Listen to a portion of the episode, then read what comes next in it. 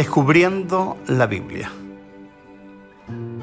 La Biblia es un libro apasionante, pero hay que aprender a estudiarlo. Cuando no estudiamos la escritura de manera adecuada, terminamos haciéndole decir a la escritura algo que la escritura no dice. Y para eso, para iniciar este viaje exploratorio en la escritura, necesitamos quitarnos algunas palabras. Por ejemplo, tenemos que quitarnos la palabra la escritura, porque esto no es un libro. Tenemos la tendencia a tratarlo como un libro porque evidentemente viene, tiene la forma de un libro, pero nos cuesta entender que la palabra Biblia viene de la expresión griega biblos. Y biblos es una expresión plural. Biblia también lo es. Biblia no significa libro, significa libros en plural. ¿Qué es la Biblia? O, mejor dicho, la colección de libros que llamamos la Biblia. ¿Qué es lo que es? Es una colección de textos escritos en un periodo muy abarcante de tiempo.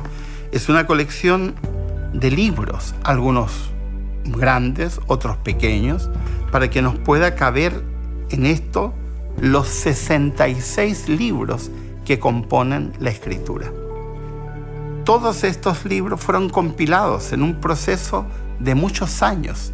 Tanto el Antiguo como el Nuevo Testamento fueron compilados en un periodo larguísimo de años, que más o menos abarca un periodo de casi 17 siglos. Así que no es cosa de abrir la Biblia y ponernos a leer cualquier cosa como nos dé la gana sin tener algunos principios que puedan guiarnos para orientarnos. Lo primero que tenemos que entender es que la Biblia es una colección. Si tú tienes en tu casa 66 libros, no se te ocurriría tomar uno, hojear una página, leer un párrafo, luego tomar otro, abrirlo, porque dirían, ¿y este qué está haciendo? ¿Este está loco? ¿Cómo, cómo está? No, cuando tú tomas un libro de tu biblioteca, lo que haces es tomar un libro y leerlo de principio a fin o leer un capítulo completo, pero sabes muy bien que si tienes 66 libros ordenados en tu biblioteca, cada uno de ellos tendrá un autor distinto, tendrá un motivo distinto, tendrá un enfoque distinto. ¿De qué se trata entonces? De que comencemos a tratar las escrituras como lo que es. Es una biblioteca. Es una biblioteca extraordinaria. Quienes somos creyentes en las escrituras, creemos que esta biblioteca es una biblioteca que fue inspirada por Dios y que Dios utilizó a seres humanos para poder escribirla. Pero no deja de ser una colección de libros que están ordenados en una biblioteca y que como colección de libros son libros distintos, escritos por distintos autores de distintas épocas, con diferentes formas de pensar, con estructuras gramaticales totalmente opuestas entre uno y otro, viviendo en épocas diferentes. Claro, dirá alguno, pero el autor es uno. Perdónenme, Dios no es autor de la Biblia. Dios es el inspirador de la Biblia y hay una tremenda diferencia entre ser autor y ser inspirador. ¿Quiénes son los autores? Los autores no son muchos, son 66 libros, pero autores son más o menos unos 40 y algunas autoras que escribieron algunas secciones de la escritura. Pero no son muchas personas. Pero esas personas, que fueron de carne y hueso, tuvieron maneras de pensar, maneras de interactuar, historias personales, estructuras de pensamiento distintas, hay secciones de la Biblia, como por ejemplo el Nuevo Testamento, donde la mayor parte del Nuevo Testamento fue escrito por una sola persona, Pablo. Por lo tanto, es una persona que tendríamos que conocer muy bien para poder entender lo que la Biblia dice. Por lo tanto, la primera gran lección cuando uno se acerca a las escrituras es entender que esto no es un libro. Este hermoso libro que tenemos acá en realidad es una colección de libros. Es una biblioteca de 66 tomos, cada uno con autores distintos, con pensamientos distintos, con estructuras distintas, con formas de manifestar el pensamiento distintas. Y de esa manera tenemos que aprenderlo a estudiar, de maneras distintas. Y ese es el desafío del programa Descubriendo la Biblia.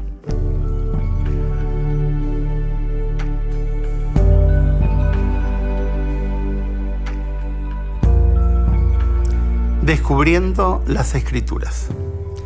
Ya hemos sabido, ya hemos aprendido que la Biblia no es un libro, es una compilación de libros.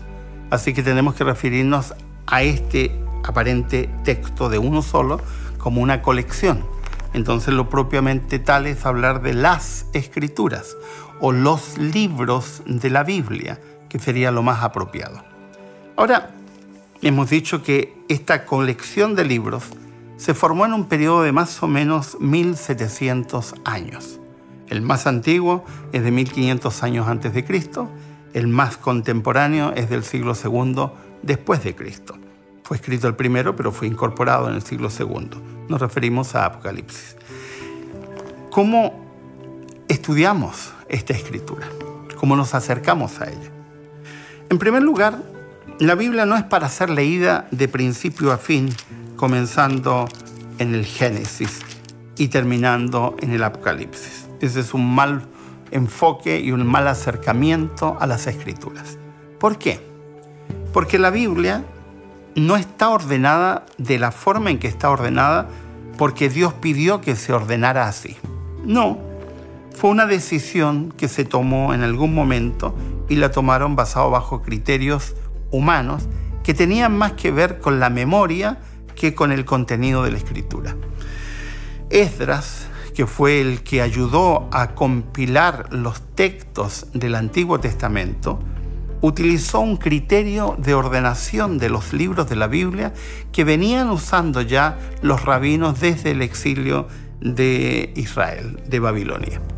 ¿Y cuál fue ese criterio? Ordenar los textos, los libros de la Biblia por temas. Y luego, cuando se hizo el canon, el orden de los libros del Nuevo Testamento, se utilizó la misma lógica, es decir, ordenarlos por temas.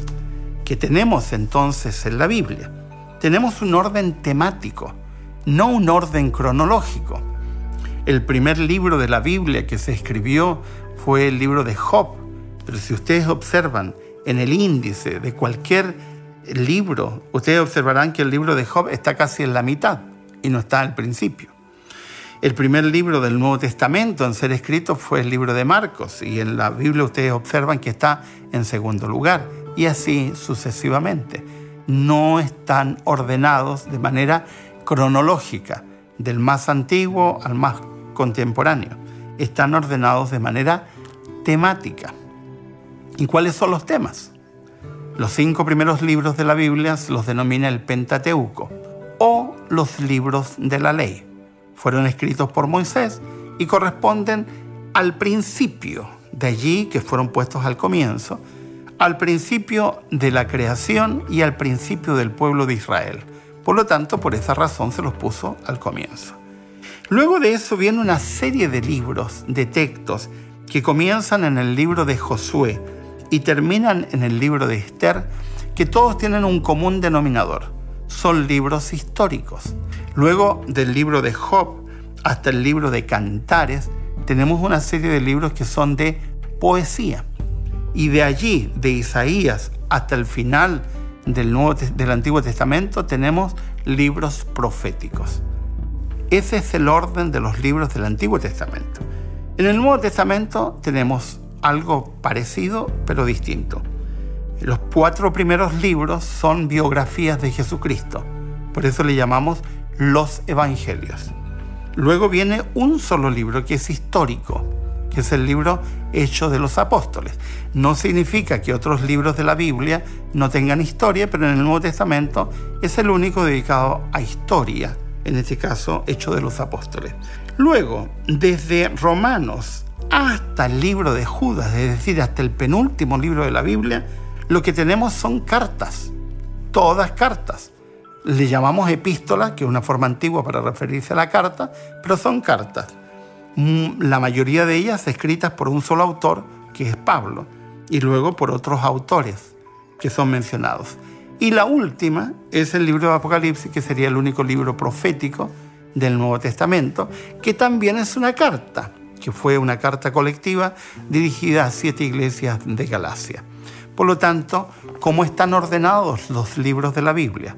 Están ordenados de manera temática, cubriendo diferentes temas y teniendo que entonces que abordarlos desde la perspectiva de los temas que abordan. Y esa es la labor del buen estudiante de la escritura, acercarse a la Biblia entendiendo que es un libro temático.